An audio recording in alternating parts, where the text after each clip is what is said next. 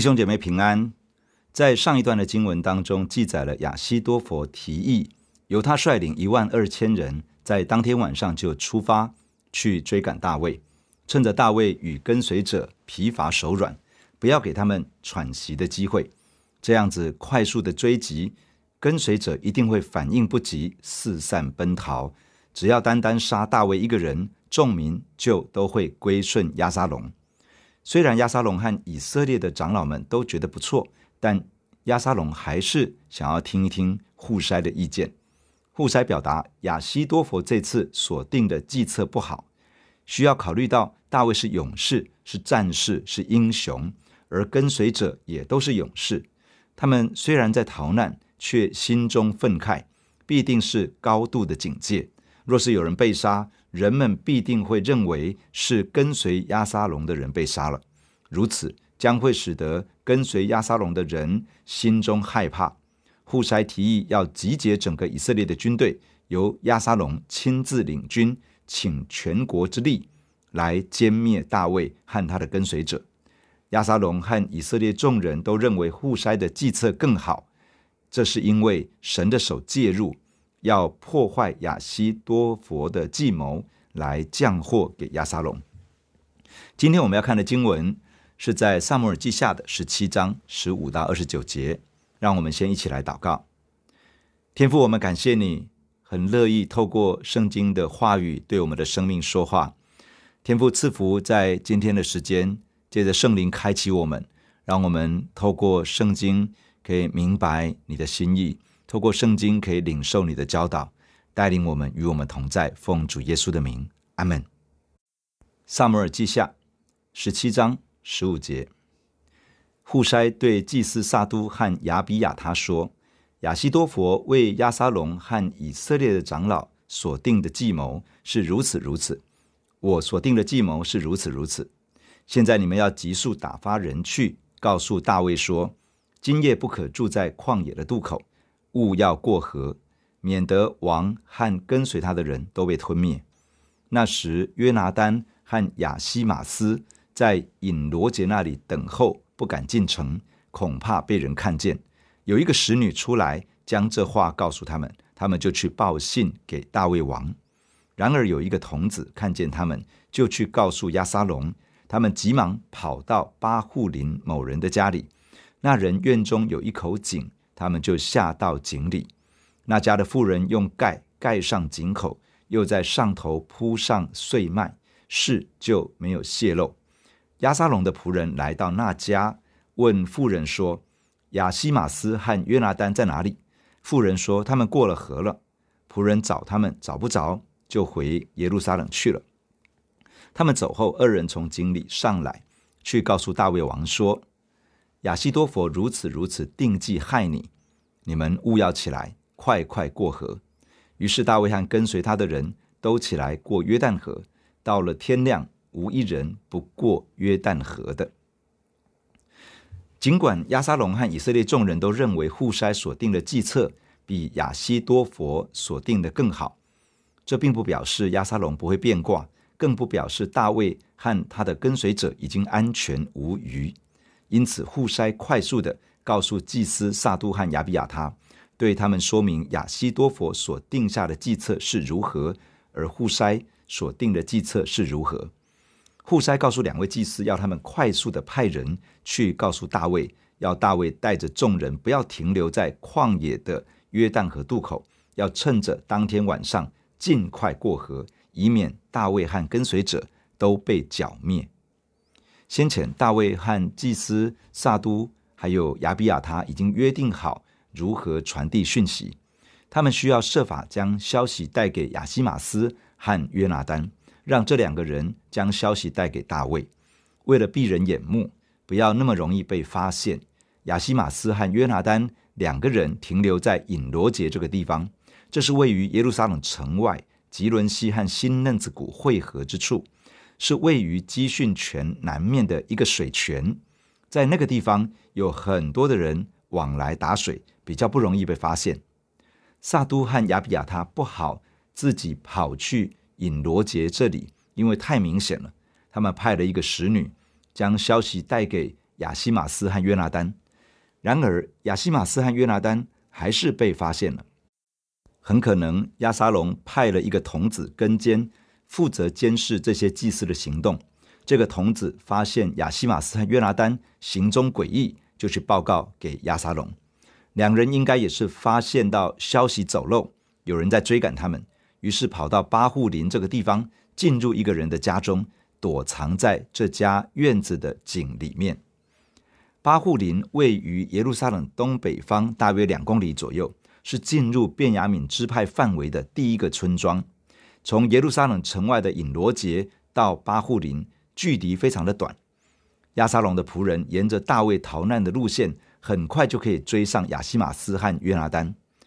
巴户林属于便雅悯的境界，先前咒骂大卫的示美。就是这个地方的人，他们两个人必须要经过巴户林，才能够把消息带给大卫。但这又是一个可能会抵挡大卫的地方。所幸神预备了一户人家，提供了保护。他们躲进去的那家女主人知道两个人藏在井里，就将水井的盖子盖上，并且在上面铺上了碎麦，让外观上看不出有什么异样。当亚沙龙的仆人追赶来到这个家中，追问女主人说：“亚西玛斯和约拿单在哪里？”他就回答说：“他们已经过了河了。”这是指巴户林邻近的一条小溪流。押沙龙的仆人往小溪流的方向去寻索二人，没有找到，于是回到了耶路撒冷，禀报给押沙龙。押沙龙的仆人离开那家之后，亚西玛斯和约拿单从井里上来，尽速的前往约旦河的渡口，将消息告诉大卫王。他们特别强调亚西多弗如何定下计划要将大卫杀害。他们也告诉大卫一定要立刻行动，快快地渡过约旦河。因此，大卫和跟随他的人当天晚上没有休息，立刻起身渡过约旦河。到了天亮的时候，所有的人都过了河了。渡过约旦河之后，一行人没有停息，继续前往马哈念。二十三节。亚西多佛见不依从他的计谋，就背上驴，归回本城。到了家，留下遗言，便吊死了，葬在他父亲的坟墓里。大卫到了马哈念，亚沙龙和跟随他的以色列人也都过了约旦河。亚沙龙立亚玛撒做元帅，代替约押。亚玛撒是以实玛利人以特拉的儿子，以特拉曾与拿辖的女儿亚比该亲近，这亚比该与约押的母亲洗鲁雅是姐妹。亚沙龙和以色列人都安营在基列地。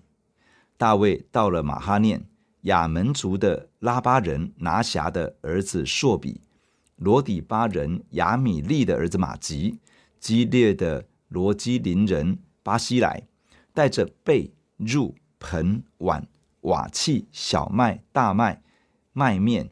炒谷、豆子、红豆、炒豆、蜂蜜、奶油、绵羊、奶饼，供给大卫和跟随他的人吃。他们说：“民在旷野必饥饿困乏了。”亚沙龙决定照着户筛的计策而行，集结以色列的军队，并亲自率军去攻打大卫。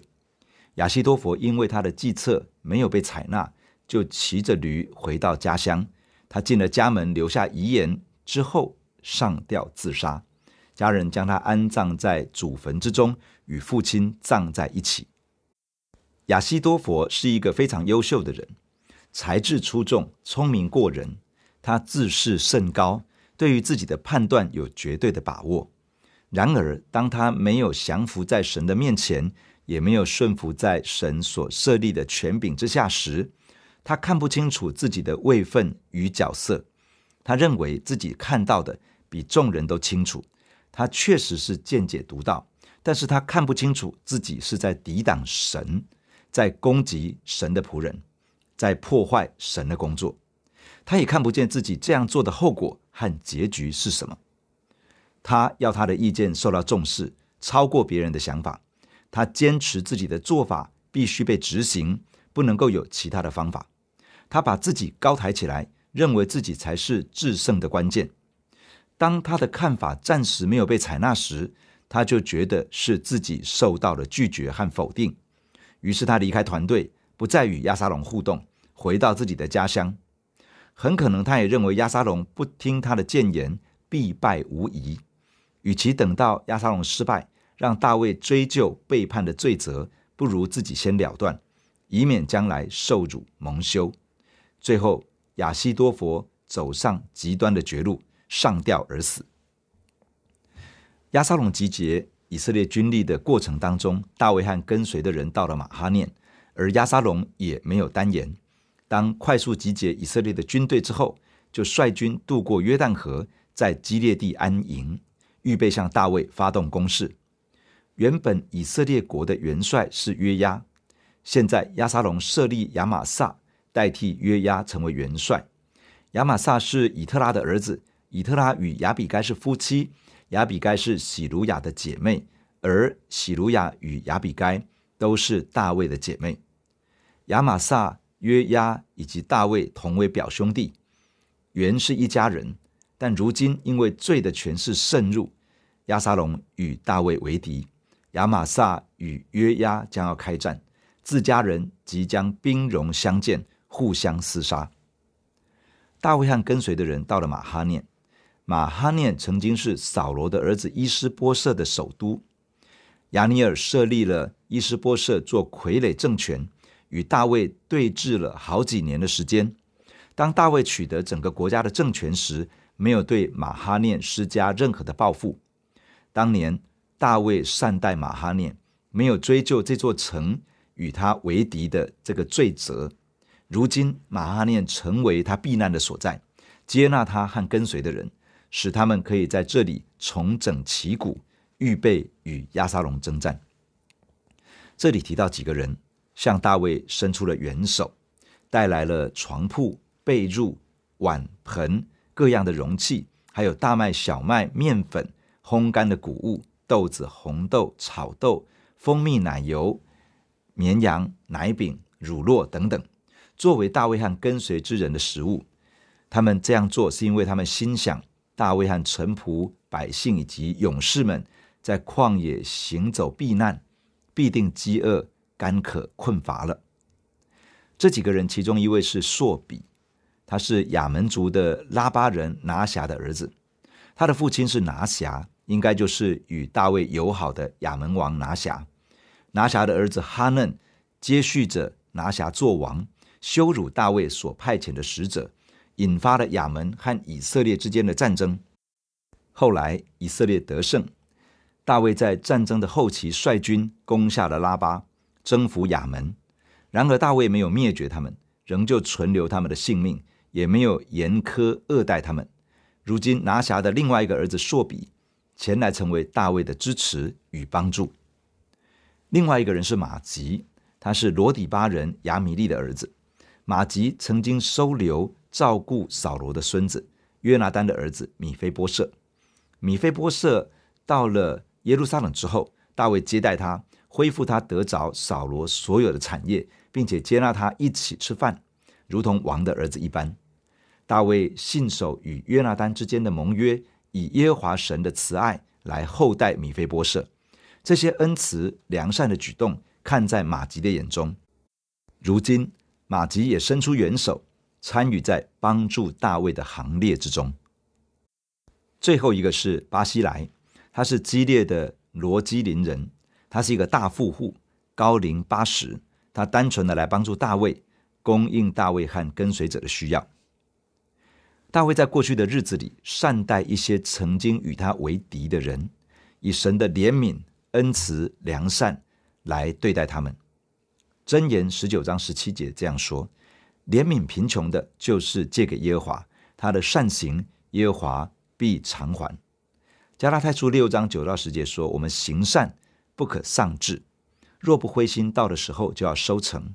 所以有了机会，就当向众人行善，向信徒一家的人更当这样。这些善行会有好的回报，是因为为神而做，是因为做在神的身上，是因为分享了神的怜悯、慈爱和良善。”大卫在过去常常栽种接纳、栽种怜悯、栽种慈爱、恩慈、良善等等。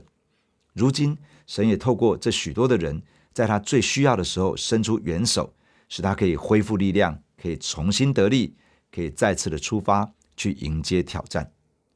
弟兄姐妹，让我们一起在神的面前来祷告，感谢天父透过圣经对我们的生命说话。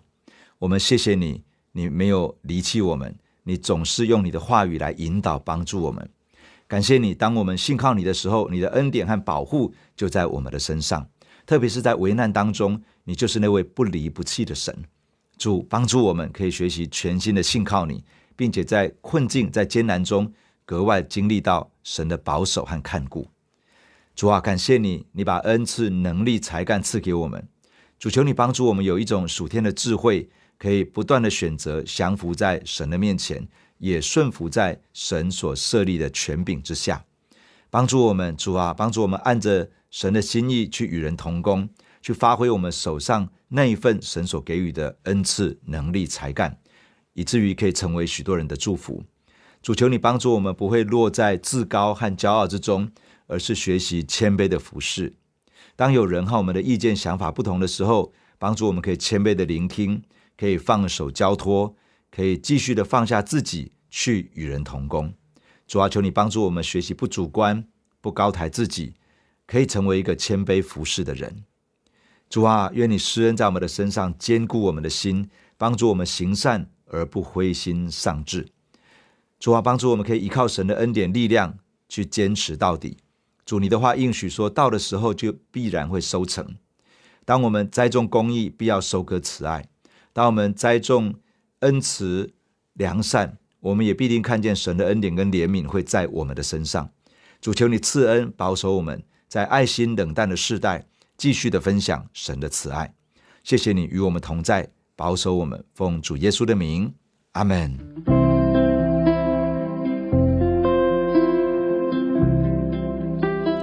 如果你喜欢我们的分享，欢迎按赞、订阅、开启小铃铛。愿神的话每一天成为我们随时的帮助。你也可以把连接传给需要的人。愿上帝祝福你，阿门。如果你喜欢我们的分享，欢迎按赞、订阅、开启小铃铛。愿神的话每一天成为我们随时的帮助。你也可以把连接传给需要的人。愿上帝祝福你，阿门。